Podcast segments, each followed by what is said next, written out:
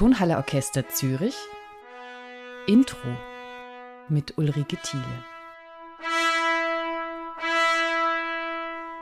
Heute habe ich die große Freude, mit Julia Becker zu sprechen. Sie ist Konzertmeisterin beim Tonhalle Orchester Zürich und Solistin beim Brandenburgischen Konzert von Johann Sebastian Bach Nummer 1. Julia, in diesem Programm bist du als Solistin aktiv. Du bist schon viele Jahre Konzertmeisterin bei uns. Was macht den Unterschied aus? Ja, ich bin halt jetzt nicht nur in meiner Funktion als Konzertmeisterin gefragt, sondern man hört mich noch mehr alleine, als wenn ich jetzt irgendwie ein Konzertmeister-Solo aus dem Orchester heraus spiele. Zudem kommt noch dazu, dazu, dass ich es dieses Mal sogar auf zwei verschiedenen Instrumenten mache. Ich habe ja die Violino Piccolo. Das ist für mich auch eine Premiere und war ich auch relativ angespannt. Aber ich freue mich jetzt. Jetzt ist die erste Probe vorbei. Jetzt habe ich gemerkt, also es funktioniert. Ich komme auch zurecht mit der Umstellung und ja, freue mich sehr, dass ich eben mit meinem Orchester mal wieder als Solistin auftreten darf.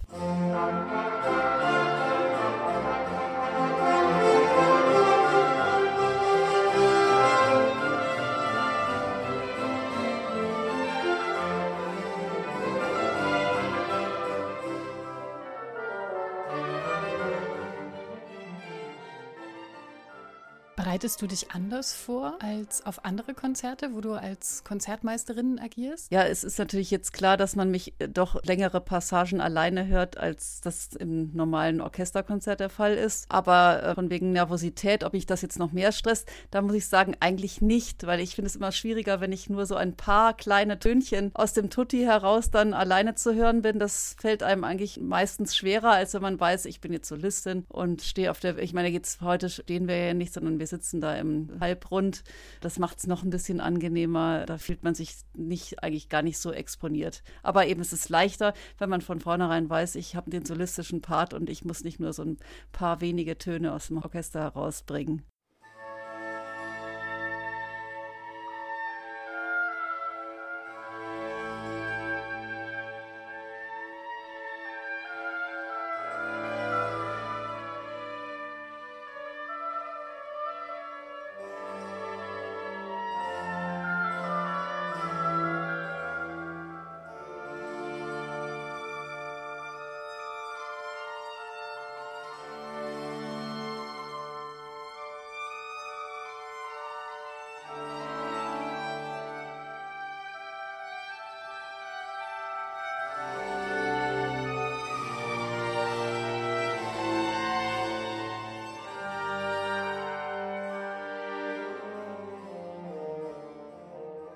Das Brandenburgische Konzert Nummer 1, das ist wirklich ein Klassiker. Das ist sehr, sehr beliebt, wird sehr häufig gespielt.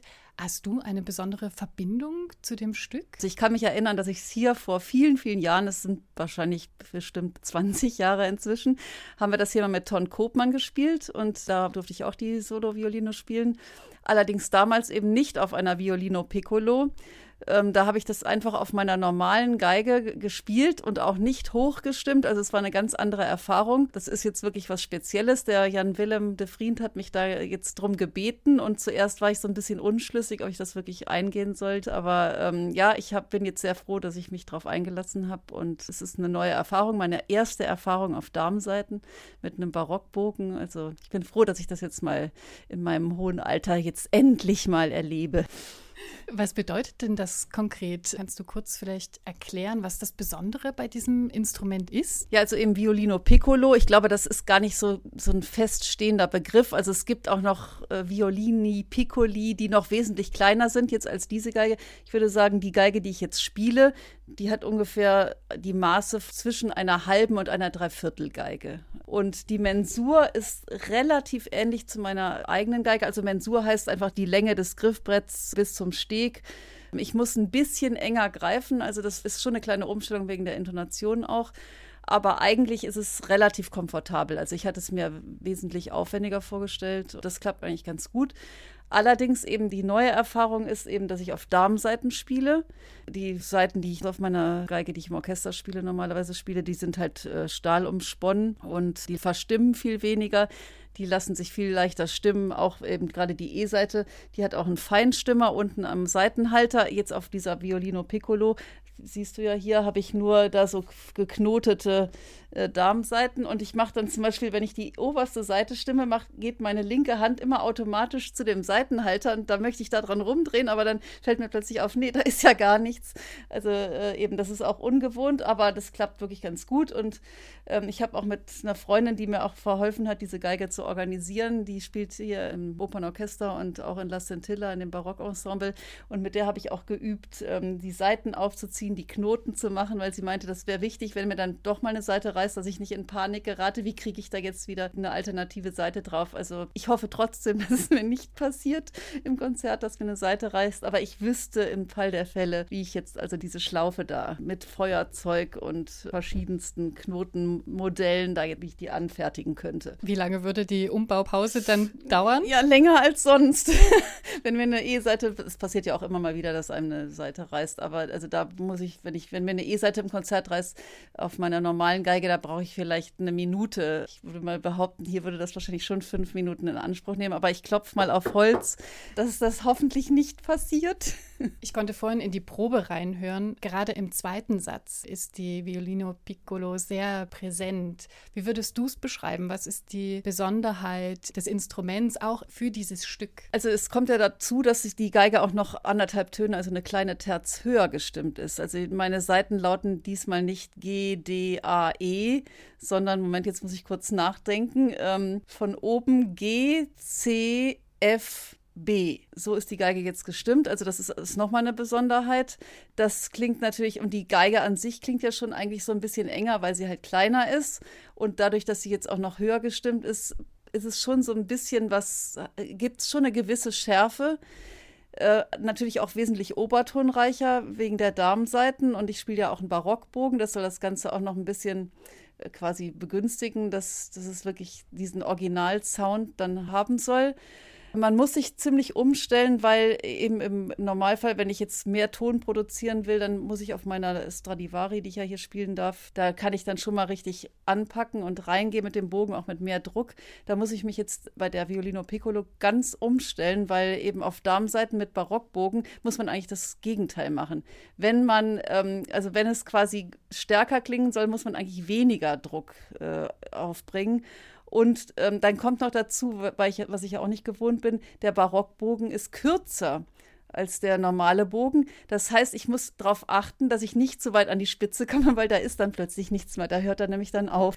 Magst du uns das gerade mal demonstrieren? Also ich kann jetzt mal kurz meine, eben die Stradivari stimmen, die jetzt ganz normal, wie ich es immer gewohnt bin, äh, wie ich die jetzt stimmen würde.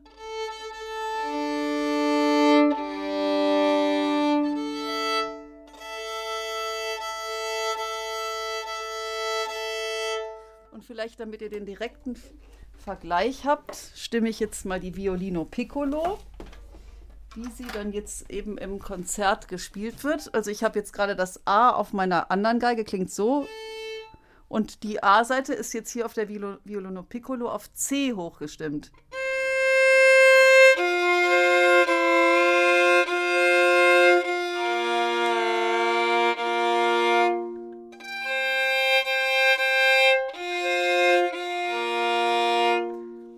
Merkt schon, der Klang ist einfach feiner, ein bisschen enger, aber durch die Damenseiten schwingt es natürlich irgendwie auch nochmal anders. Ähm, also es ist schon ein Unterschied und ich finde es schön, dass man das dann auch ähm, als Zuhörer mal erlebt wie es auch anders klingen kann. Wie hast du dich technisch darauf vorbereitet? Du hast gesagt, du hast mit einer Kollegin vom Opernhausorchester tatsächlich ein bisschen studiert, reinstudiert in das Brandenburgische Konzert Nummer 1. Also man muss dazu sagen, ich kann gar nicht so lange am Stück mich mit diesem Werk jetzt beschäftigen, weil ich spiele auch jetzt hier, wie du siehst, ohne Kinnhalter. Das ist auch wieder eine Besonderheit. Die richtigen Barockgeiger, die spielen auch ohne Stütze. Und das kann ich aber gar nicht. Aber ich habe gedacht, wenigstens ein bisschen Originalität, dass ich ohne Kinnhalter spiele. Aber da muss ich die ganze Zeit aufpassen, dass ich nicht die Schulter hochziehe, weil es halt doch jetzt irgendwie weniger Material halt hier ist zwischen Kinn und Schulter. Also wenn ich dann mal, was weiß ich, eine halbe Stunde auf der Geige gespielt habe, dann tut mir eigentlich schon ziemlich der Rücken weh. Also ich muss dann immer kleinere Pausen machen. Jetzt eben in der Probe haben wir ja auch über eine Stunde daran äh, rumgedoktert und dann merke ich schon, das ist anders. Als wir dann nach der Pause mit der Sinfonia weitergemacht haben auf der normalen Geige, da war das von der Haltung her wesentlich angenehmer, aber die Geige, merkte ich, die liegt dann doch wesentlich schwerer in der Hand.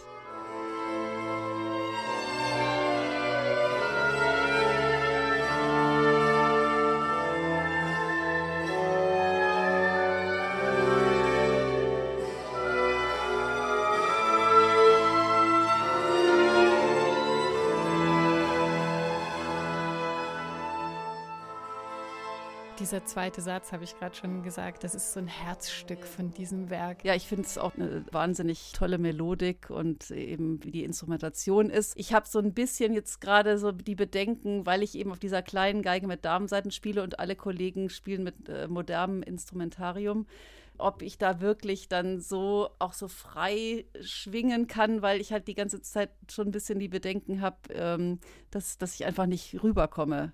Aber ich, wahrscheinlich muss ich mich davon frei machen und eben Jan Willem de Vriend, dem ist einfach der Effekt wichtiger. Der meinte, es muss nicht immer alles äh, Ton für Ton gehört werden. Und mit dem Hintergedanken fällt es mir dann was leichter. Dann, äh, also ich versuche halt nicht extra viel zu drücken, weil das macht ja, wie ich eben gesagt habe, eigentlich bei einem Barockinstrument den Ton eher kleiner als äh, das, was ich eigentlich bewirken will. Dieser erste Ton versuche ich jetzt mal ohne, äh, dass ich halt wirklich kein Nebengeräusch produziere, indem ich den Bogen halt wirklich sanft über die Seite streiche. wenn ich jetzt das Gefühl hätte, ich möchte lauter sein und mache das, was ich normalerweise auf der modernen Geige machen würde, dann würde das hier so rauskommen. Also das, wie du merkst, das verträgt es überhaupt nicht. Also ich muss mich wirklich bremsen, dass ich die ganze Zeit dem Bogen Raum gebe, der, der Seite Raum gebe zu schwingen, sonst töte ich das hier sofort ab, den Ton.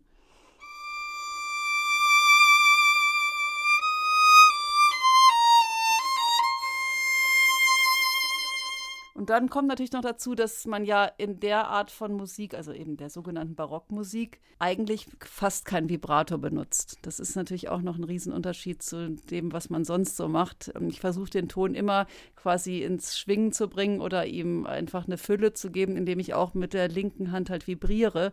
Aber das muss ich halt versuchen, jetzt möglichst zu vermeiden. Also nur ganz, ganz sparsam einzusetzen. Also ich spiele nicht völlig ohne Vibrato, gerade in dem langsamen Satz nicht. Aber wirklich, ich setze es ganz sparsam und sehr bewusst ein. Das ist sicher auch eine Herausforderung, oder? Im Zusammenspiel mit dem Orchester, die ja quasi auf ihren modernen Instrumenten spielen. Jan Willem de Vriend, wir arbeiten ja nicht das erste Mal mit ihm. Also wenn er kommt, dann wissen wir schon, wir schrauben das Vibrato und die fette Streichweise echt zurück. Das sind wir ja auch schon in der Vergangenheit von Franz Bröhren gewöhnt oder Ton Kopmann. Also die haben ja alle so quasi in dieselbe Richtung mit uns gearbeitet. Und ich bin sehr froh, weil das Orchester dann auch wirklich äh, so profitiert profitiert, dass, dass man so auf Phrasierung achtet, dieses entschlackte Spiel.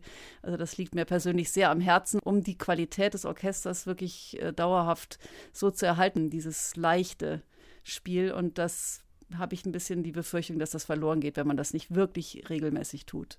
Bach hat mit seinen brandenburgischen Konzerten ja quasi ein Musterideal abgebildet. Also er hat zu dem Zeitpunkt als Hofkapellmeister in Köthen gewirkt, hat aber für eine ganz andere Besetzung geschrieben, als er da mit der Hofkapelle zur Verfügung hatte. Also eine dritte Oboe gab es nicht und Hörner gab es auch nicht aus Kostengründen.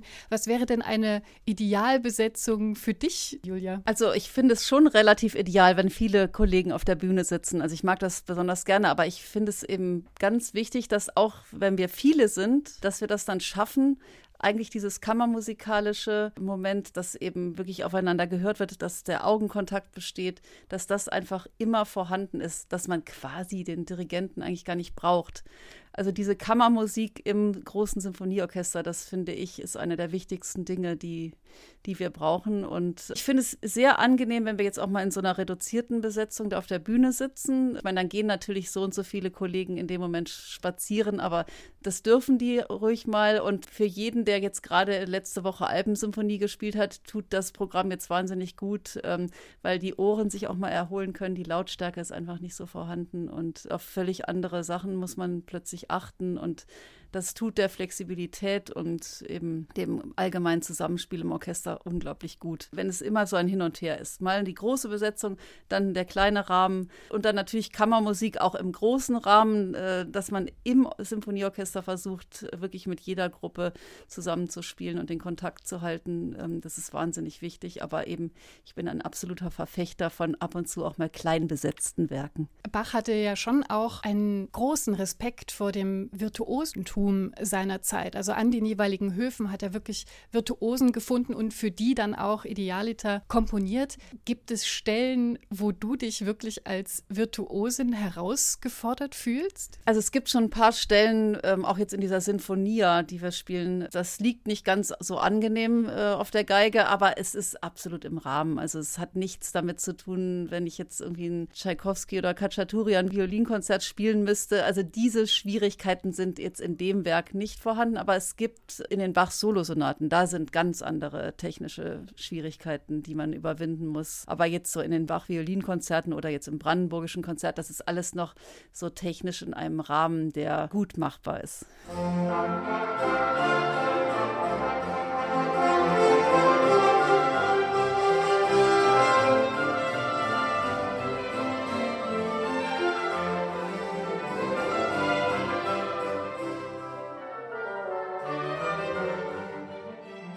Also ich finde, wir spielen jetzt ja in dem ganzen Konzert nur Bach aber es ist trotzdem so abwechslungsreich und so erfrischend und eben so facettenreich mit verschiedensten Instrumenten. Ich meine, die Orgel hören wir ja auch nicht so oft im Sinfoniekonzert und dann eben diese Violino Piccolo, die hat man, glaube ich, jetzt hier auch zumindest solange ich im Tonhalleorchester bin, noch nicht mit dem Tonhalleorchester gehört. Das sind also wirklich schon mal so Besonderheiten, die dieses Konzert jetzt ausmachen und das ist auf jeden Fall ein Konzertbesuch mehr als wert. Vielen Dank, Julia.